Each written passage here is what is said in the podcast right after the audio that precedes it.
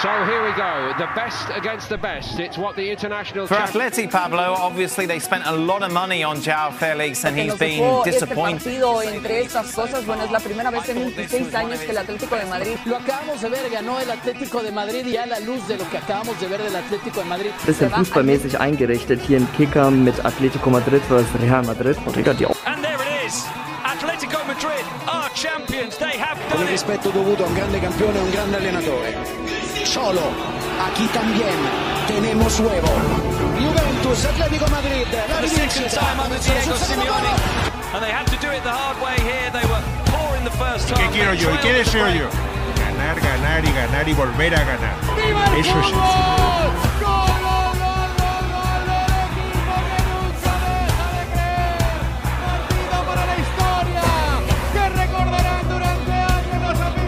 Esto es Más Atlético, el podcast del Atlético de Madrid, con Juan Pedro Manzano. Y para este capítulo no está José Vallés de cuerpo presente por exigencias médicas del guion, pero por ahí anda escuchando. En pocos días recuperado de nuevo y en plena forma.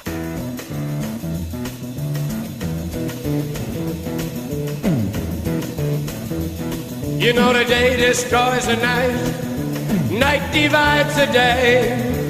Try to run, try to hide, break on through to the other side, break on through to the other side, break on through to the other side, yeah. Pero tenemos con nosotros a José Luis Pineda, de La Vida en Rojo y Blanco. ¿Qué tal, José Luis? ¿Cómo vas? ¿Qué tal? Encantado de estar aquí con vosotros. ¿Qué te ha parecido el Atleti? Pues bueno, yo creo que ha sido un partido muy, muy, muy de los de, los de la, de los que estábamos acostumbrados en esta última etapa, ¿no? Parecía que los últimos tiempos como que nos habían difuminado esa imagen del, del Atlético, la que todos nos habíamos identificado tanto, yo por lo menos, y ahora eh, en estas últimas tres jornadas y en el partido contra el Betis ha vuelto de nuevo ese espíritu de saber competir en el momento en el que hay que competir, de saber entender que era una finalísima y, ganar. Y luego lo demás era todo, lo demás es todo accesorio. Y creo que en los últimos tiempos, y eso es lo que no- nos había desviado un poco del camino, habíamos estado más pendientes de lo accesorio que de lo, realmente esencial. Suele pasar en la vida también con frecuencia, eso sí. Está también Carmen Calvo. Hola, encantada de estar otra vez con vosotros. Y encantaba también con el Atleti, Carmen. Bueno, a ver, ha sido un partido, pues yo he, he pasado varias fases. La fase eufórica del principio, cuando hemos metido el primer gol y he dicho esto está muy encaminado. Después otra vez los problemas en defensa, la falta de control de balón, el agobio, las lesiones, la- el penalti, ¿no? Porque a todo hay que decirlo, yo creo que nos han hecho un penalti clarísimo, una mano que las manos ahora ya no sé, nadie sabe, yo creo que nadie sabe cuándo son mano y penalti o cuándo no lo son.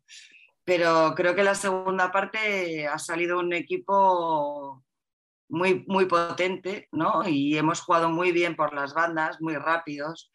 Y la verdad es que al contraataque ha sido, yo creo que ha sido uno de los mejores partidos de contraataque, ¿no? Y, y hemos fallado bastante, y hemos fallado bastante. O sea que ha habido jugadas que, que veíamos todos el gol y, y se ha fallado, pero bueno, creo que ha sido bastante solvente y la segunda parte un poquito más relajada. Insinuaba Simeone que cuando hace semanas los malos resultados traían dudas sobre su continuidad en el club, la directiva salió a hablar y eso ahora se nota en positivo. Creo que no tengo ninguna duda que de parte del club un gran movimiento eh, en el post partido con Levante para que todo esto que está sucediendo suceda.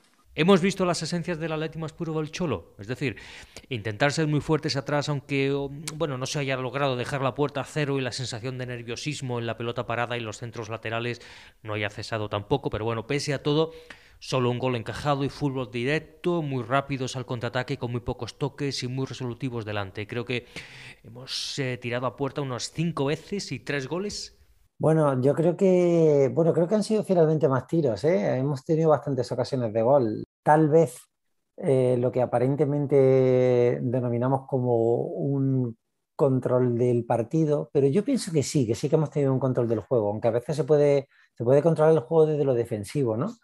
Eh, creo que el ha ido por delante en el partido, bueno, nos empataron en el tiempo de descuento de la primera parte, pero no sufrió excesivamente con, con el ataque del Betis, replegó y jugó, eh, ya digo, como a la antigua usanza, ¿no? Eh, limitando las virtudes del rival, que es un equipo que ataca mucho y muy bien, y sin embargo no estaba creando ningún tipo de peligro al, al Atleti, solamente a balón parado y, luego, pues bueno, eh, tratando de aprovechar sus opciones al contragolpe. Es verdad que el gol al final de la primera parte cambió un poco de nuevo el, guion.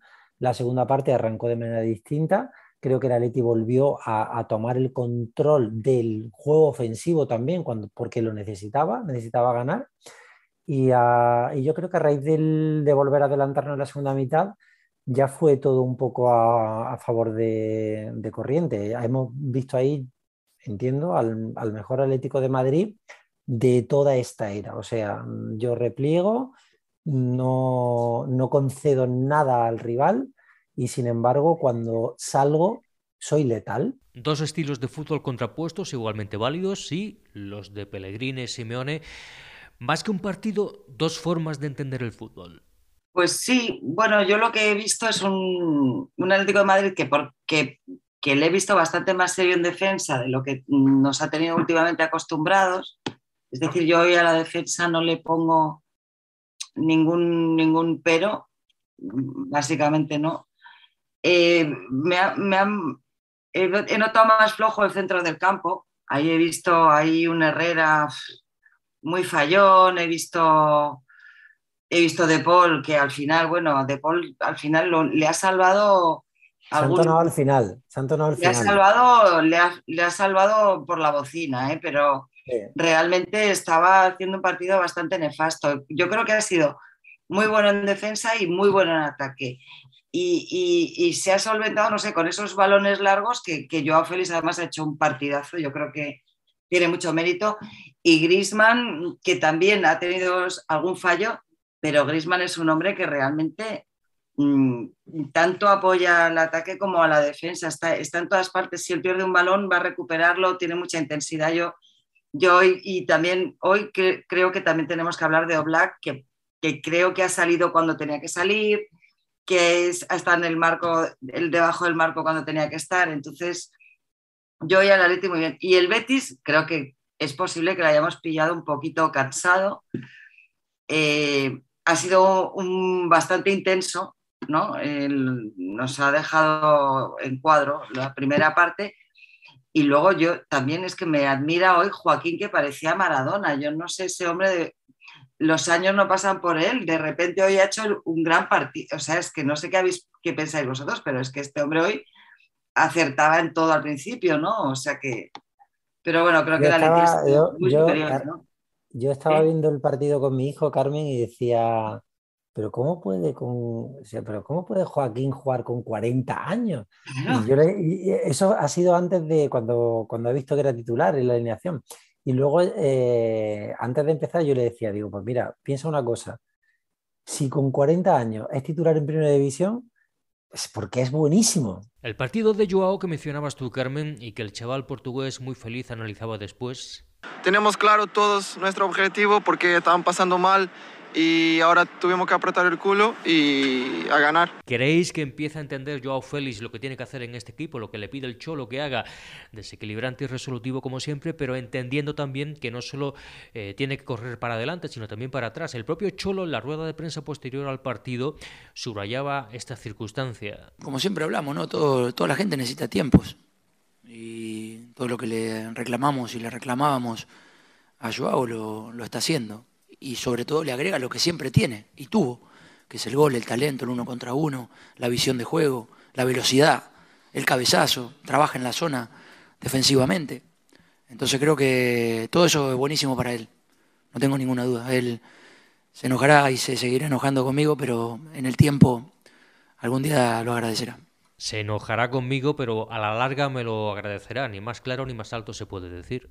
Pero no solo eso, yo creo que Joao tiene que entender que, puede ser un líder en este equipo. ¿eh? Y, él, y él se tiene que mentalizar de que es el jugador con, yo creo que con más categoría que tenemos. Entonces, tiene que asumir ese rol de líder y, no, y sobre todo no se tiene que venir abajo. Creo que hoy él se ha salvado, no le han dado tantas patadas como otras veces y, eso también le desmoraliza mucho. Yo veo que al tercer hachazo que le dan se va de un poco. Entonces hoy creo que como se han repartido los golpes y a él le han tocado menos, ahí ha, ha podido igual sentirse un poquito menos mm, preocupado porque siempre recibe él y yo creo que ha salido un Joao Félix más valiente, más, más confiado y además que necesitaba, necesita marcar y entonces lleva ya varias jornadas con dos goles y entonces yo creo que, está en el camino de ser el líder que necesita el equipo y ser el jugador desbordante, o sea, es, el jugador estrella y lo tiene que demostrar, ¿no? Y yo creo que, que va camino de eso y el Cholo, estoy segura, vamos, el Cholo no creo que sea una persona que coja manías a un jugador que rinde. Entonces, el Cholo, mientras yo le esté dando esto, pues, pues por supuesto que va a, apoyarle y, va a dar la cara por él, estoy segurísima. A ver, yo, yo pienso igual que tú, Carmen. Yo pienso que Joao es el, mejor jugador que tenemos. A ver, no el mejor jugador, porque tenemos grandes jugadores. Y, pero desde luego, Joao es el que tiene más potencial de ser el mejor jugador, no solo del Atleti, pero sino del mundo. Eh, voy, voy, a aludir otra vez de nuevo a mi hijo, que siempre, ya sabes que están aquí todos los chavales ahora con que si Mbappé, que si tal. Y yo siempre le digo, fíjate una cosa que te digo, Joao es mejor que Mbappé. Joao va a ser mejor que Mbappé. Y Joao va a ser mejor que Haaland y que todos estos que están ahora en esta nueva...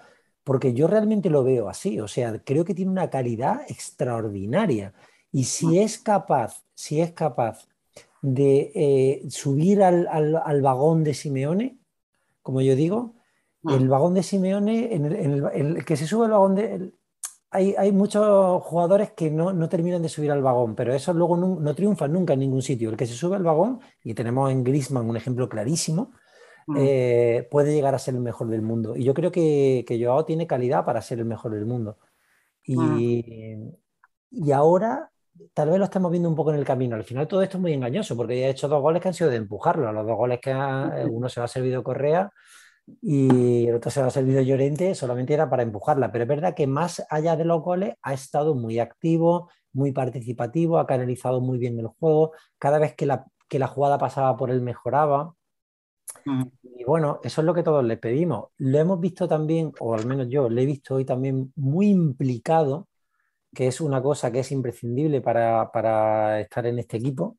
Eh, tú puedes tener mucha calidad, pero no puedes acompañarla de indolencia. Tienes que, tienes que imbuirte de, lo que es el espíritu atlético de Madrid. Y hoy mm. lo he visto en, lo he visto en esa línea, ¿no? En esa línea de pelear, de correr, de ir a presionar eh, y, de alentar a los compañeros a presionar cuando a lo mejor el equipo estaba un poquito más atrás.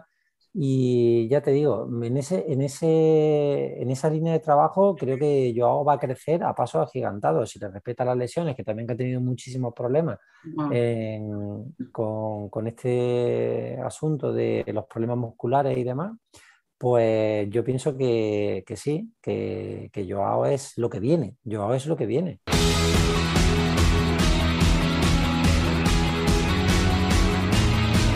Esto es Más Atlético, el podcast del Atlético de Madrid, porque hablar del Atleti está de moda. Solemos decir que Más Atlético es la casa de todos los atléticos y en esa casa las leyendas son parte especial. Un brazalete de capitán, nada menos que del Atlético de Madrid, del doblete del 96 y brazalete también de capitán en la mítica selección española olímpica que logró el oro de las Olimpiadas de Barcelona. Bueno, eso son palabras mayores. Si además ese brazalete de capitán del Atleti luego defendió con profesionalidad la camiseta del Betis, por más que su corazón sea siempre rojo y blanco, le otorga galones en su capacidad de análisis. Roberto Solozaba, ¿qué tal, Capi? ¿Cómo te va? Hola, ¿qué hay? Encantado de hablar con vosotros. Bienvenido a Más Atlético. Muy bien, muchas gracias. Oye, ¿cómo estás viendo al Atleti esta temporada? Bueno, pues yo al final le veo con los mismos ojos que todo el mundo. La verdad que no, es que nos hayamos llevado una sorpresa, pero sí es verdad que veníamos de, ganar la liga. Y, pero bueno, ocurre en el deporte. Entonces es verdad que ha, ha tenido un cambio brutal en cuanto a lo futbolístico, lo anímico, y entonces le veo como todo el mundo, o sea, como si nos hubieran robado un poco el, el espíritu del equipo, pero bueno, ya te digo, son, yo lo veo, lo veo siempre, no digo que, que sin pasión, pero con, con, tranquilidad, o sea, son, son cosas que ocurren en el deporte y en la vida, y, y así hay que tomarlo. A ver, a ver dónde, dónde nos lleva este año el, el final de, de esta travesía que, pues de tener un grupo muy compacto, muy, muy, sobre todo muy sólido. Por ejemplo, en, yo siempre había visto el equipo muy sólido defensivamente. Es verdad que ha habido unas jornadas donde parecía que, todo eso había desaparecido y, que era otro equipo. Entonces ahora estoy expectante. Oye, a ti cuando te hablan de un atleti de montaña rusa, Tú, que viviste los tiempos de Jesús Gil, que, en paz descanse, pobrecillo, y luego sobreviviste al ópera, no sé si te sale un poco de sonrisa o efectivamente es que lo ves también como una montaña rusa.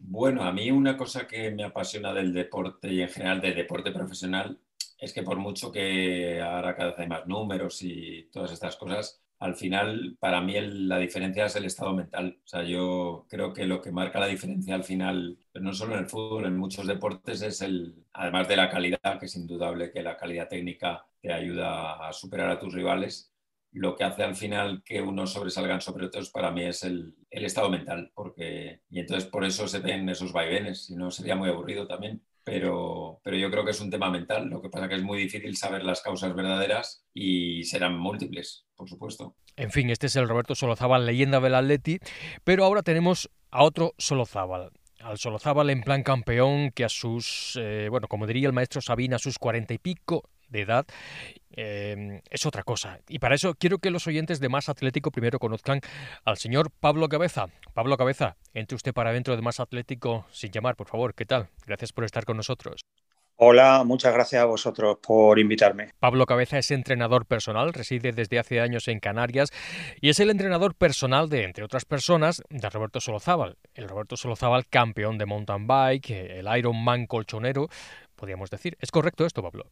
Bueno, eh, eh, yo a Roberto lo conocí eh, precisamente cuando él se planteó el reto de, preparar el Ironman de Lanzarote, que él irrumpió en, corrígeme Roberto si me equivoco, irrumpió en el deporte de resistencia pues con la intención de, bueno, pues de, entre otras cosas, hacer el Ironman de Lanzarote. Y bueno, pues a partir de ahí, digamos que pues Roberto se fue decantando más por, por el ciclismo porque, bueno, pues le, le llenaba más, le, se adaptaba mejor a sus condiciones, a, a, un poco a las expectativas que él tenía en el deporte en esta etapa, digamos, en esta etapa de su vida. Y bueno, pues hemos ido modelando, tratando de modelar a Roberto.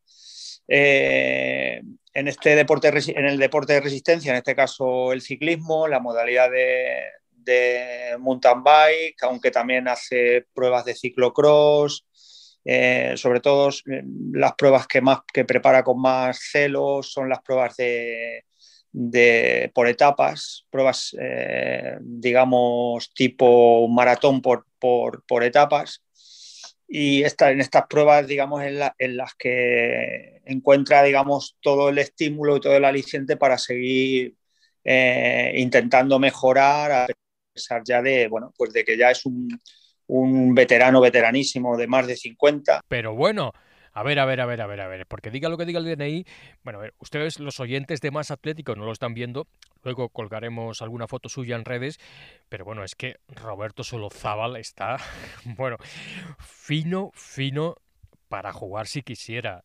¿Está con una planta de deportista profesional? No, que digo que seguro que, que pesa menos que cuando era jugador de fútbol, porque seguramente está más más espiritado, más, más fino, más, con menos masa muscular posiblemente. Y Roberto, aunque Roberto es una persona que, que es, es eh, de costumbres, eh, digamos, diurnas, que le gusta entrenar a primera hora siempre por la mañana, muchas tardes se acercaba allí a Pozuelo a charlar un rato conmigo. Yo en otoño del 2014 me vine a Gran Canaria a vivir y aquí estoy desde esa fecha, ¿no? Y, bueno, pues desde entonces no hemos vuelto a coincidir. Eh, nuestra relación es, estrictamente online. Ah, bueno, o sea que lleváis desde 2014, es decir, ocho años de relación online ciberrelación deportiva, eh, mucho antes de que la pandemia nos pusiera y nos impusiera a todos lo telemático. A ver, qué sé yo, no sé, por, por, no romper la cortesía. Señor Roberto Solozábal, aquí Pablo Cabeza, señor Pablo Cabeza, aquí Roberto, no sé, salúdense como buenamente deseen, díganse algo. No, yo, a, yo a Pablo, es verdad que fíjate donde nos conocimos, yo creo que la, fíjate Pablo, la primera vez que yo creo que nos conocimos, corrígeme tú, yo tengo la memoria, nos presentó Antonio Alís, puede ser en la Casa de Campo en un triatlón. ¿Te acuerdas tú de eso o no? Lo que sí que recuerdo es que, bueno, lo, que sí que, eh, digamos que, eh, tenemos una amistad común con Antonio Alís.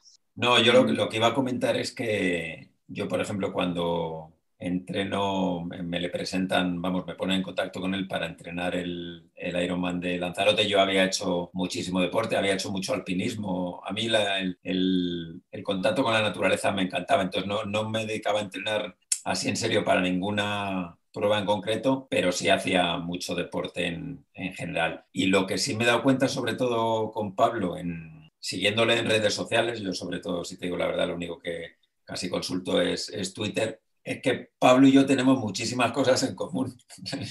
Muchas maneras, no voy a decir iguales, pero sí, esto ya entra el rollo filosófico como manera de entender la vida. O sea, es verdad que yo, por ejemplo, estoy muy a gusto con, con él como entrenador, pero luego uno de los motivos que no haya también busca otro es que su filosofía de vida me, me gusta y aunque tenemos poco contacto, porque en realidad tenemos contacto el profesional que, yo le demando, porque yo soy él, siempre está para mis consultas, pero yo es verdad que necesito poco, además me fío 100% de lo, de lo que él me manda y, y, me ha dado muy buenos resultados, yo estoy muy contento. Pero sí, a mí me da pena que esté en Canarias porque seguro que si estuviera aquí más cerca en la península tendríamos más, más contacto pero ya te digo que nos parecemos mucho en, la manera que tenemos de, ver muchos aspectos diferentes de la vida. Por ejemplo, ¿qué? ¿A qué filosofía de vida te refieres? Pues mira, una que es que ya te digo que lo que pasa esto ya es ponerse a filosofar, pues que el, el tiempo es de las cosas más importantes que tenemos, por ejemplo.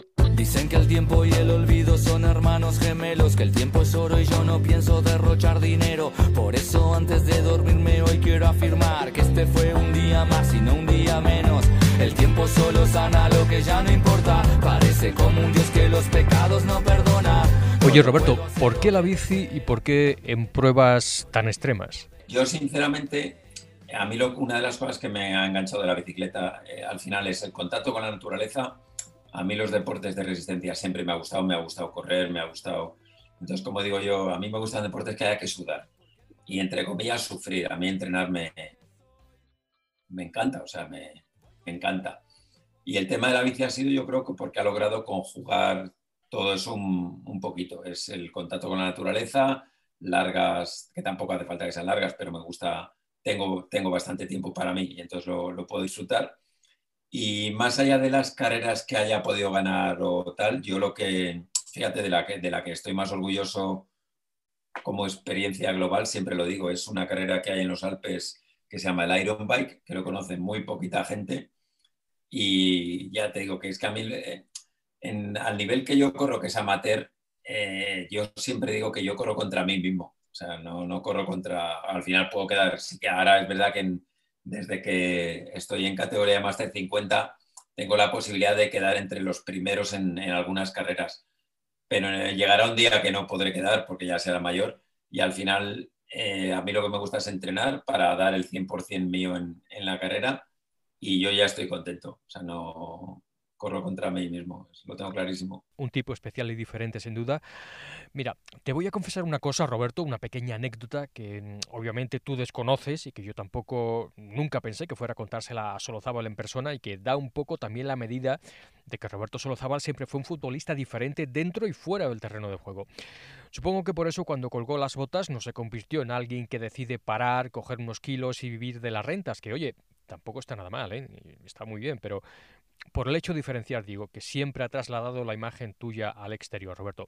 La anécdota es esta. En el año justo del doblete, pero al inicio de la temporada yo estaba comenzando la carrera de periodismo en Salamanca y unos compañeros, cuatro o cinco, estaban, recuerdo, eh, David, Lucía, Agustín, Miriam, Juan Carlos, vinimos a Madrid casi por primera vez en nuestras vidas como paletillos de pueblo y provincias que éramos y que por fortuna seguimos siendo. Y entre otras cosas, algunos fuimos invitados a asistir al programa Hora 25 de la cadena SER, que entonces dirigía el siempre recordado Carlos Llamas y luego, bueno, pues decidimos ir a uno de los locales que en nuestro imaginario colectivo al menos estaba fijado como donde se reunía parte de la cultura y la vanguardia de Madrid, el Café Gijón. Tertulias y buen rollo. Y en efecto, había tertulias y buen rollo. Y allí estaba, obviamente, eh, mm, bueno, tú no lo recordarás, pero estaba sentado en una de esas tertulias Roberto Solozábal, Insisto, tú no lo recordarás, pero claro, nosotros sí, porque nos sorprendió a todos mucho. No esperábamos encontrar en el Café Gijón a una estrella del fútbol conversando en un lugar pequeñito y al que suelen ir siempre, pues bueno, muchos más artistas que deportistas. El Solozábal diferente, ¿no? Pues tampoco iba yo mucho, ¿eh? te lo digo así en serio. Fue tal cual, simplemente no nos imaginábamos que un futbolista fuera al Café Gijón, sin más. Bueno, yo intento desmitificar mucho la, o sea, yo no sé lo que es un... Eh, ahí volvemos a decir que es un futbolista normal o que es una persona normal. Yo creo que todo el mundo tiene... Yo es verdad que soy diferente, soy un poco diferente. O a veces puedo tener gustos, pero ya no te digo como futbolista, sino como, como persona. Yo hago cosas que la gente no lo considera normal. Te pongo un ejemplo que me acaba de venir a la cabeza. Yo cuando nieva, pues todos los años hago una cueva de nieve y me voy a dormir varios días a la cueva de nieve. Entonces, dices, ¿es eso normal? No, no es normal.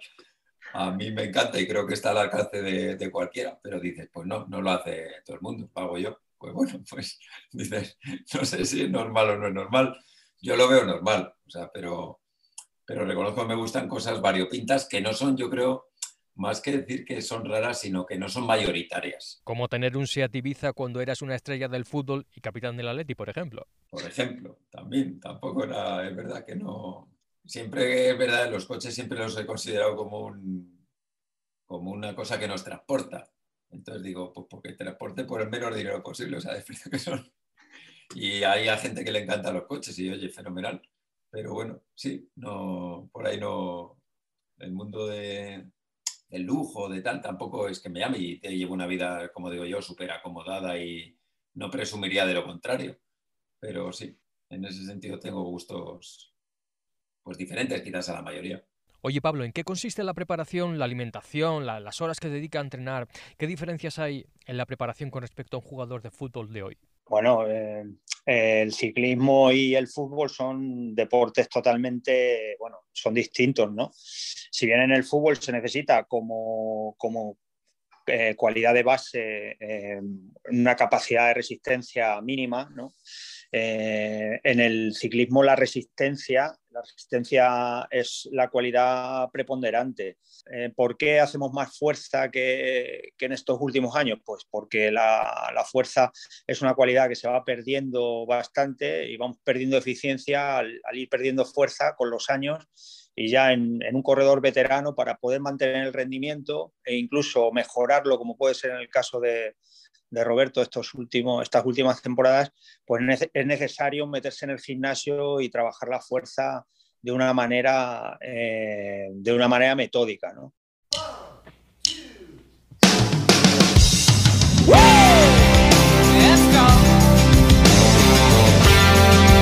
Más Atlético, cada día somos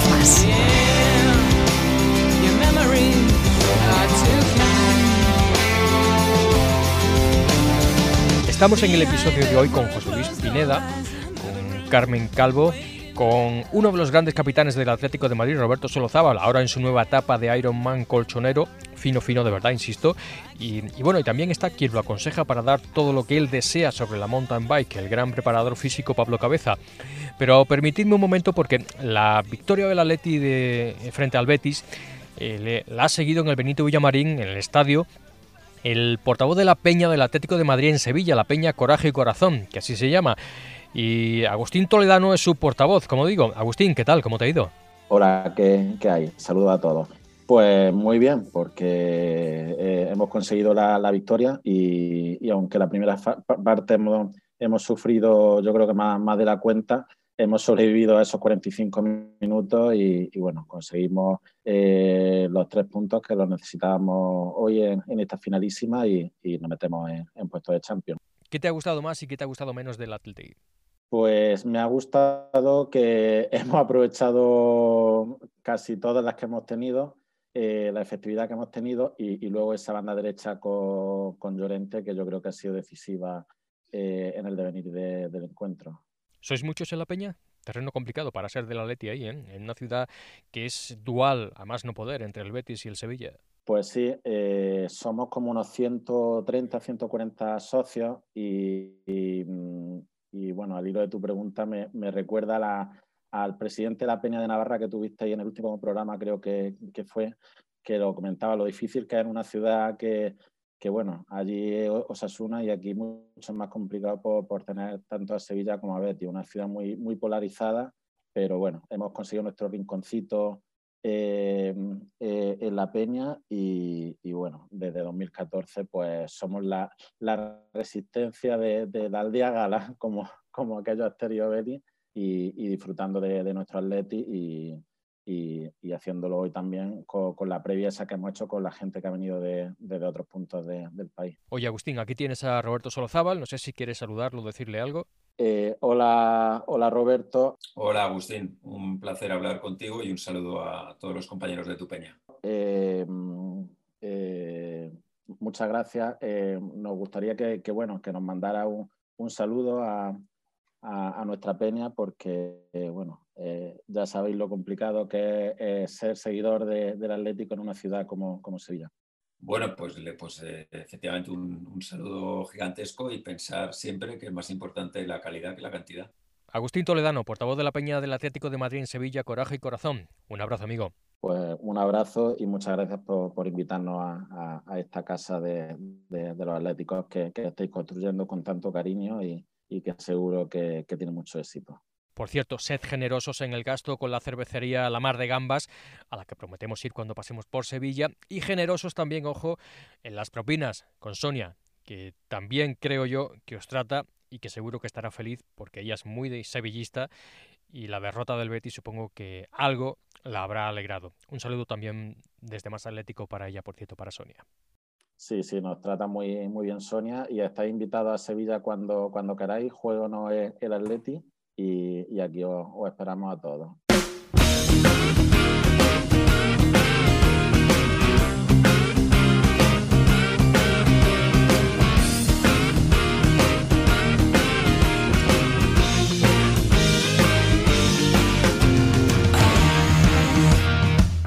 Piensa en rojiblanco. Más atlético. ¿Quieres más? Qué gente tan maja los de la Peña, ¿verdad? Pues la verdad es que yo creo que una de las cosas más bonitas de ser de Leti es poder viajar y conocer a los peñistas locales. Y, y, es que estamos, no solo por toda España, que estamos en todo el mundo. Yo, por ejemplo, ahora te digo, vamos a Manchester y están los de Caledonia, que no sé de dónde vienen. Vienen los de la Peña de Noruega, vienen los de la Peña belga. Es decir, que hay en cada rinconcito de España y del mundo hay un corazón atlético y siempre que hay un corazón atlético tenemos alguien que nos acoge, ¿no? Yo creo que es una de las y además es que no es que seamos peñas que no o son, son peñas que no son activas, que son peñas que se entregan, ¿no? Que no es una peña por figurar, son peñas que realmente si vas te van a invitar, vas a estar con ellos, entonces yo creo que es uno de los activos más bonitos que tiene el Atlético de Madrid y que realmente hay que darle, hay que felicitar a todos los que, bueno, yo también vivo fuera, ¿no? A todos los que viviendo fuera seguimos siendo Atlético de Madrid, ¿no? Y, y, manteniendo el nombre del Atlético que cada día, os lo digo en serio, cada día en Barcelona veo más camisetas del Atlético de Madrid y eso es un orgullo. Oye, preguntas para Roberto Solozábal, José Luis. Eh, hola, ¿qué tal Roberto? Para mí es un placer saludarte porque, mm, vamos, soy un hijo del doblete y como yo entiendo que muchísima gente, inolvidable para nosotros esa pareja de central que conformaste con Santidenia y te tengo siempre en, en mi corazón, o sea que para mí es un auténtico placer poder saludarte. Hola José Luis, ¿qué tal? Quería aprovechar para preguntarte por el por el partido contra el Betis. No sé si tú crees que ha sido un punto de inflexión ya definitivo para que Simeone haya encontrado el, eh, la tecla que había que tocar para que el equipo funcione o, y no sé si puedes pensar que, cuáles son los motivos por los que hemos tardado tanto en la temporada en, encontrar ese, ese, punto de forma. Es una pregunta dificilísima y ojalá hayan encontrado la tecla, pero ya te digo que yo creo que, el, como he dicho antes, el, es un tema mental y no se va a solucionar de un día para otro, entonces yo creo que todavía va a llevar tiempo. Hola Roberto, encantada también de saludarte. Después de lo visto en el partido contra el Betis, ¿va a seguir siendo el Betis el principal rival del Atleti para lograr meterse este año en Champions o es el Barça? ¿Qué opinas? Bueno, antes yo decía que yo en mis pruebas compito contra mí. Yo creo que el problema o el, el problema que tiene el Atlético Madrid no va a ser el Betis, sino va a ser el Atlético Madrid.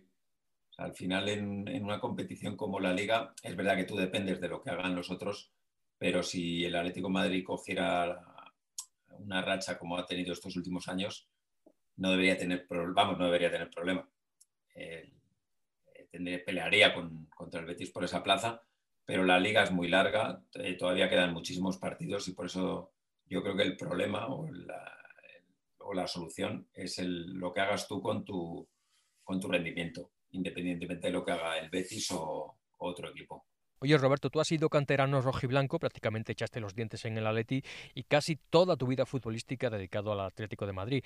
¿Qué sientes al ver a un chaval como Pablo Barrios, del juvenil, dando sus primeros pasos con todo un canterano y mito también del Atleti como Fernando Torres al frente del equipo? Bueno, que al final es muy bonito que, los, la historia de un jugador en un club pues como me ocurrió a mí o ha ocurrido a otros, pues venga de, desde las categorías inferiores hacia adelante.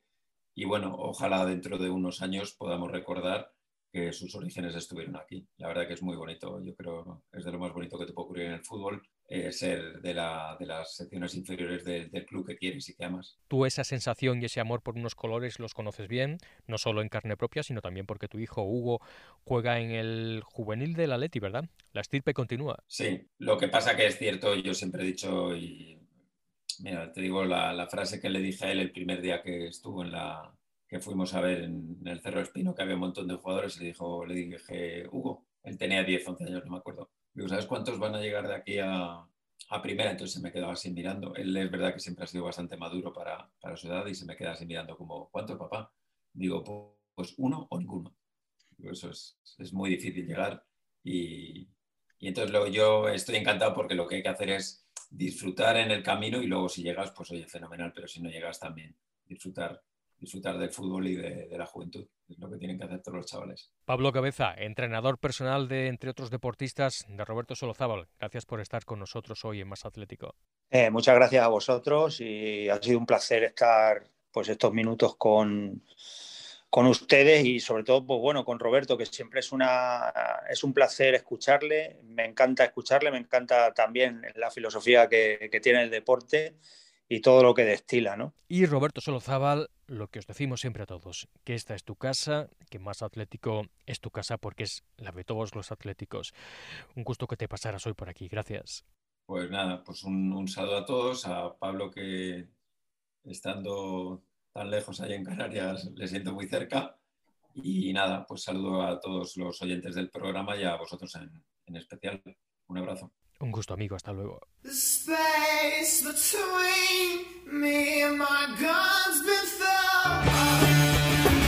Más Atlético, porque llevabas demasiado tiempo queriendo información de la Leti.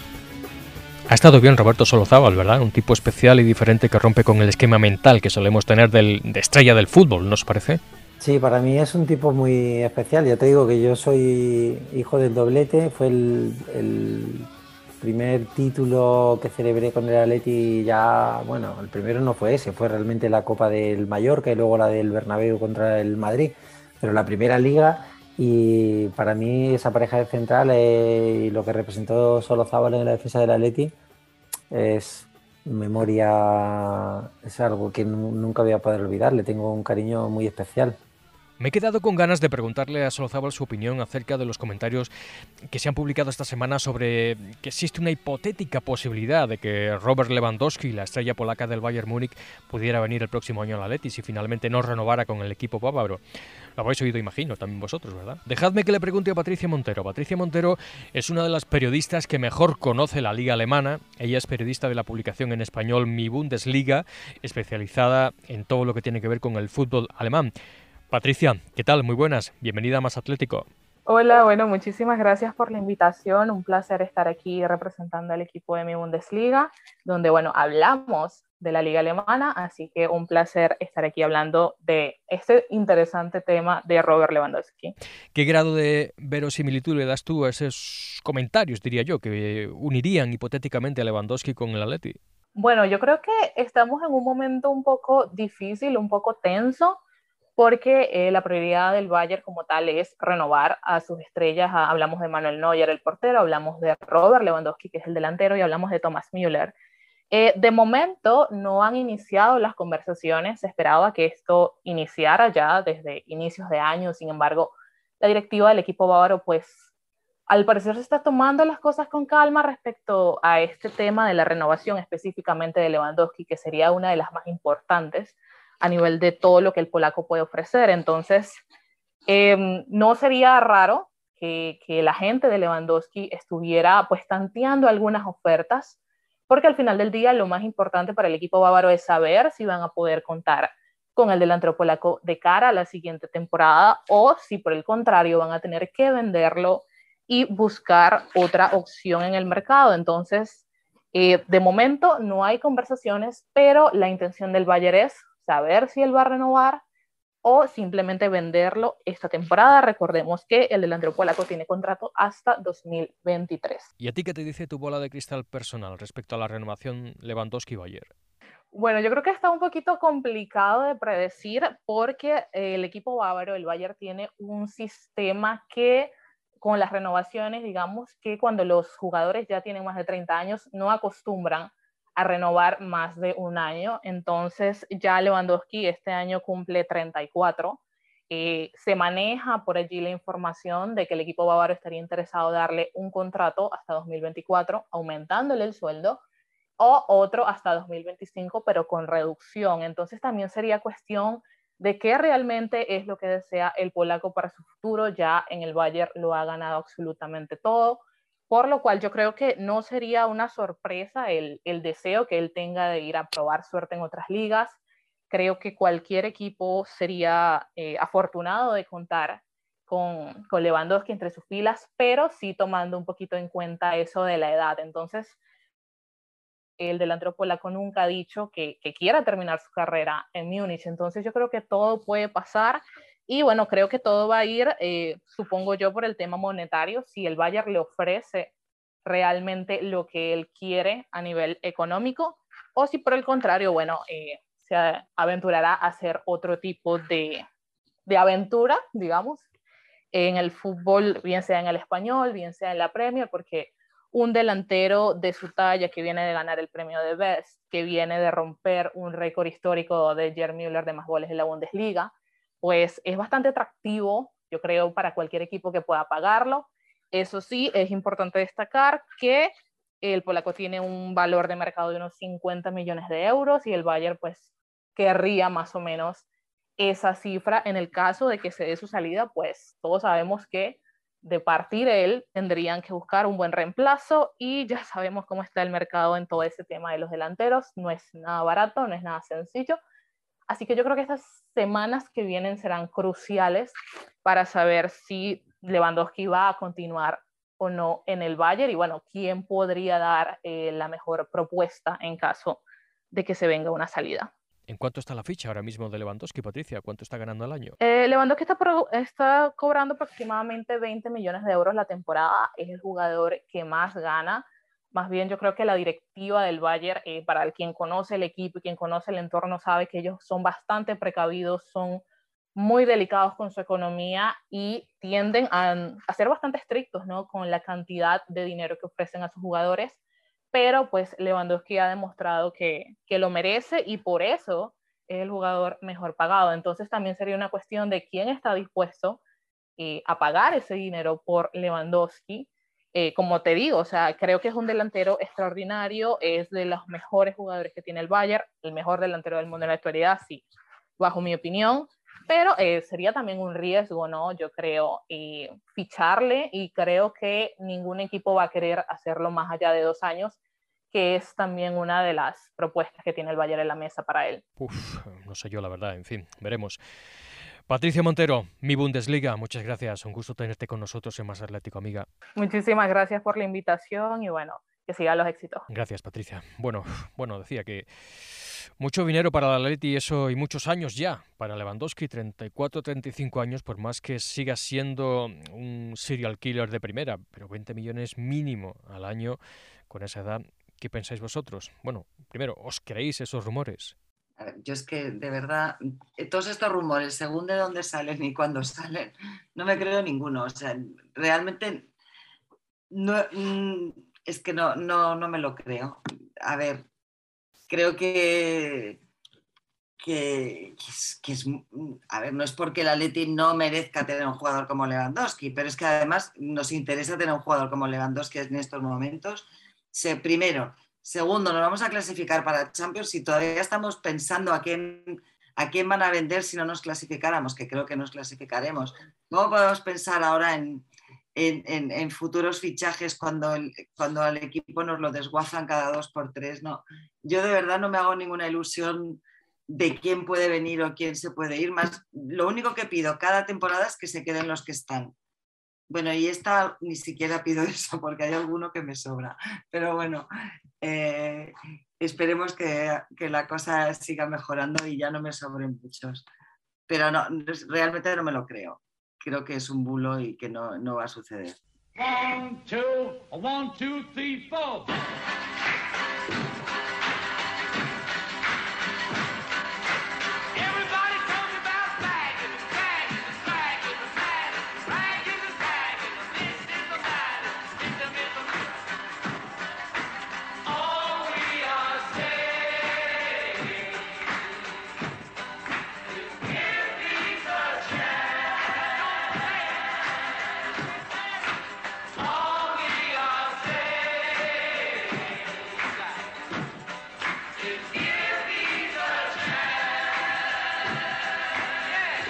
El fútbol empezó siendo una novedad que llamó la atención a la poesía de la vanguardia. Por ejemplo, la Oda a Platko. Esto fue modificándose en el tratamiento poético, según la situación y el papel del fútbol en la sociedad. Se puede ver en la posguerra. Hay poemas que cantan a un fútbol modesto, otros desde la perspectiva de la poesía social. Incluso hay poemas que lo critican, como una manera de manipulación ideológica. El fútbol es un espectáculo de sensaciones inmediatas y de fulgor. Quizás por eso se ha relacionado más con la poesía. Creo que hay dos personajes muy poéticos y que están en las dos puntas del campo. Está el delantero centro, que es capaz de meter el gol y cerrar la jugada en un momento determinado. Y el portero. La soledad del portero ante el penalti, la soledad del portero como última barrera también recuerda la poesía. La soledad del portero es poética. Luis García Montero. Más Atlético, el podcast del Atlético de Madrid. Si te gusta, cuéntalo por ahí. Si no, pide que lo prohíban. Y cuanto antes, mejor. Te apoyamos.